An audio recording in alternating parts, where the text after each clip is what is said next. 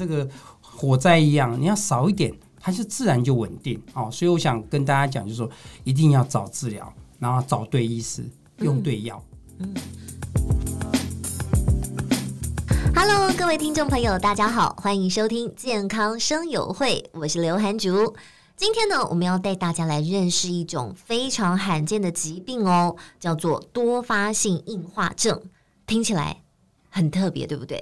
其实呢，这种多发性硬化症的患者，长期下来呢，会出现视力丧失、麻木感、无力感等等的症状，长久持续下来，当然就会影响到生活品质了。所以今天我们很高兴邀请到两位大来宾，首先是台湾神经免疫医学会理事长罗荣生理事长。各位听众大家好，我是罗荣生医师，欢迎各位。另外还有台湾神经免疫医学会秘书长及新北市立土城医院神经内科科主任徐荣荣医师。主持人好，各位听众大家好，我是徐荣荣医师。好，两位呢都是关于多发性硬化症的权威哦。那其实首先还是要先带大家来认识一下。到底什么是多发性硬化症？首先，大家跟大家介绍，多发性硬化症是一种神经免疫疾病。所谓神经免疫疾病，它主要侵犯的是中枢神经。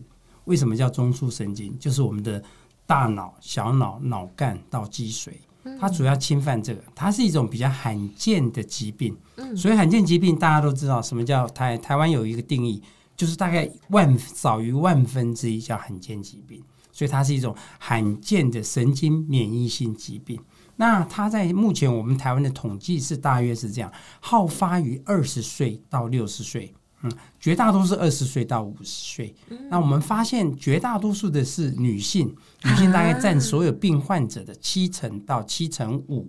所以意思就是说，女生是男生的二到三倍。哦，这个所以就知道女性她是好发的族群。好，那这样子我要特别有警觉性了诶。那秘书长，多发性硬化症，我们刚才讲了几个基本的症状，比方说视力丧失啦、麻木感啦、无力感，它还有哪些症状啊？对，一般来讲，多发性硬化症它的发生是慢慢慢慢的来的，可能隔了几天以后，症状会越来越明显。那它表现出来的症状大概有好几个类别。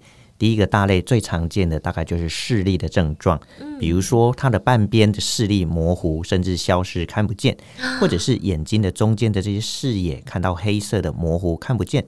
除了视力的症状以外，还有我们叫做肢体的症状，就是半边的肢体啊会有无力感啊，它甚至不能动啊。那我们会有另外一些叫做我们叫做感觉的症状，比如说另外一边的肢体呢会有麻木啊。没有厚厚厚的这样子的感觉。那除了肢体的症状、感觉的症状以外，还有一个我们叫做走路的症状，比如说走路的时候会东倒西歪，走路不平衡，甚至会有吞咽的问题啦、大小便的问题。那这些症状基本上表现出来，它不是瞬间，它是慢慢慢慢的进展。那可能一段时间之后消失了以后，不晓得什么时候会再发生，这叫做多发性硬化症的临床症状。哦，所以当我们要自我诊断的时候，其实呃，它可能有很多因素造成啦。比方说像视力模糊，我平常我比较忙的那一阵子，嗯、我本来就会觉得双眼好像灰灰这样子，是。或者是今天我跟人家出去应酬，邻居嘴我也会走路半边不稳呐。是。但是刚刚秘书长讲了一个重点，就是说，哎，它是持续的。然后，而且一阵子又消失，突然一阵子又出来，是。那这样子，你就要发现哦，这不是单一因素造成的哦，不是你喝多了，不是你坐完云霄飞车脚麻，也不是你最近太累，是。这个时候就要及早去就医诊断了。对，还有一个重点就是它是渐进性的，哦，就是说不是说你突然发生，它突然发生以后，它还会再进展一段时间，嗯，啊，这个时间通常大概是从几天到几周左右，这个是还蛮重要的一个重点。嗯、那如果今天我们真的去医疗院所哦，发现我确诊了多发性硬化症，嗯、是那要请教两位要怎么治疗，然后治疗方式又是什么啊？当然，这个症状如果一产生的时候，但最重要就是说，它在分作急性治疗及维持治疗。嗯、所以急急性治疗就是病患他突然发生了，然后确定啊，这是多发性硬化症，它很重要。从急诊过来，从急诊过来，大概就会住院。住院大概我们主要就是。首先来讲，急性治疗就是所谓高剂量的注射性类固醇。啊，打完以后，如果万一没有效，我们大家可以采取血浆置换术，甚至免疫球蛋白。嗯、那前面两者呢是健保有给付的。嗯、那免疫球蛋白呢，可能各位观众可能就各位听众，万一有这种病，可能要自付。现在那个卫生署病还没有通过要给付这个药物。除了这以外，这个所谓维持治疗，维持治疗就是我们就免疫调节治疗。免疫调节治疗它会让这个免疫系统，因为我们知道是神经免疫疾病，让它变得稳定。啊，免疫调节治疗的方式大概可以分作第一线、第二线，甚至第三线等等。那目前第一线它包括注射的，也包括口服的。那第二线呢，也有所谓口服的，也有注射等等。所以现在目前让患者有很多方便的选择。像有些病人来找我，他注射注射到已经很烦了，对，他就想要用口服。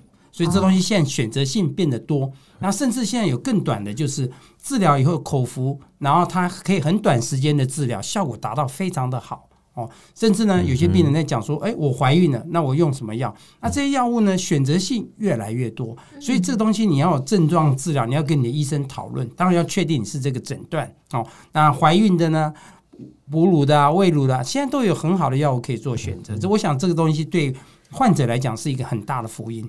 其实哦，不管是什么病啦，小至感冒，大至如果是这个多发性硬化症，其实我们身为患者，最重要的就是要乖乖听医师的话，然后去好好的去做医病关系的配合。嗯、那呃，今天哦，就特别想要再请教我们的秘书长，因为现在啊，新北市立土城医院是近期新北地区的这个医疗新星啊。是。因为大家知道要去看医生，都会觉得啊，脚步很沉重。可是如果说，哎，我们今天找到好的医师，有好的医疗院所的话，其实就会让我们在治疗的时候会更加有信心。是，那邀请秘书长来聊一聊，到底新北土城有长庚哦，它有什么特色？对，土城长庚医院其实正式的名字叫做新北市立土城医院。那么为什么有一个长庚这两个字呢？其实土城医院所有的医师、所有的医疗人员都是由林口长庚医学中心等级的医师来到土城医院服务土城区的民众，还有土树山阴的民众，那甚至新北的这些民众呢，我们都可以就近利用土城医院来得到医学中心等级的服务。那么在新北市立土城医院里面，我们的神经科。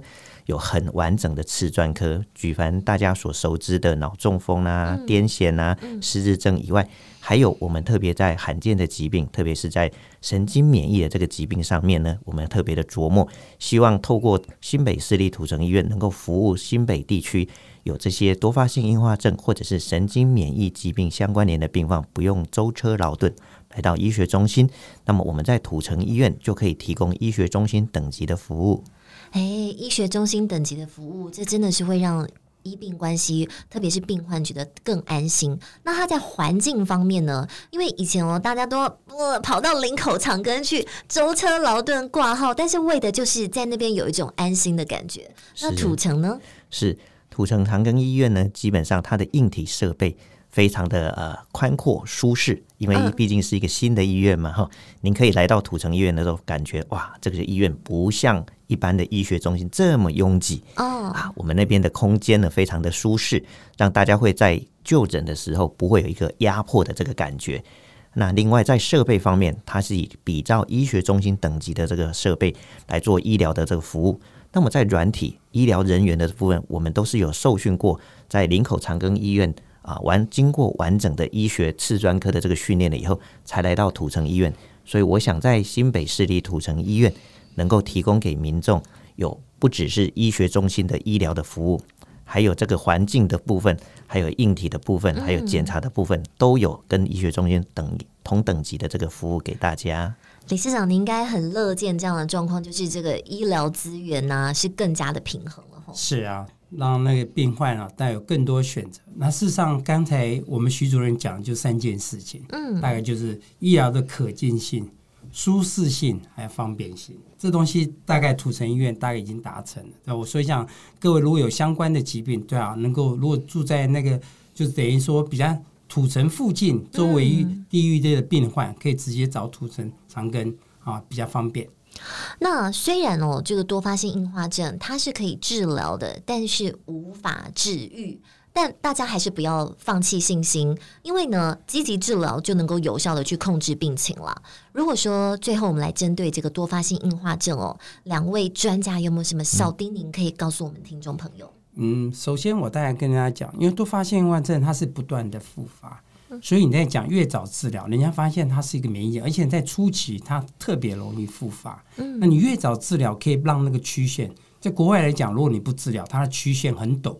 但是经过治疗以后，这个曲线会变比较平坦，意思就是说它的受到神经系统的伤害会比较来得小。这就是告诉我们讲，你一定不要讳疾忌医，越早治疗可以让你的疾病越稳定，因为它是一个神经免疫疾病，而且我们自己发现前三年的发作率，尤其第一年特别高。你越早治疗，它越不会好像这个火灾一样，你要少一点。它就自然就稳定哦，所以我想跟大家讲，就是说一定要早治疗，然后找对医师，用对药。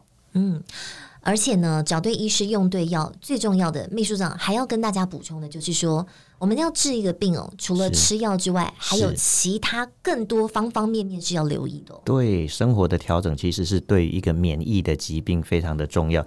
那虽然多发性硬化症是一个免疫的疾病，我们需要有适当的药物治疗，但是除了药物治疗以外，非药物性的治疗对于一个免疫的病人来讲非常的重要。那么，怎么样子帮忙我们自己的免疫系统乖乖的不要作怪呢？重要的事情就是有几个哈。第一个事情就是适当的运动，好好的运动，调节我们自己的肌肉的部分，也调节我们自己的免疫功能，不要让它过度的旺盛。那第二个呢，就是所谓的适当的睡眠，睡得好，让我们自己的免疫系统能够维维持的稳定，不要作怪。第三个就是情绪喽，不要自己过度的焦虑，甚至有一些负面的思考，那这样子会让我们自己的免疫系统不好。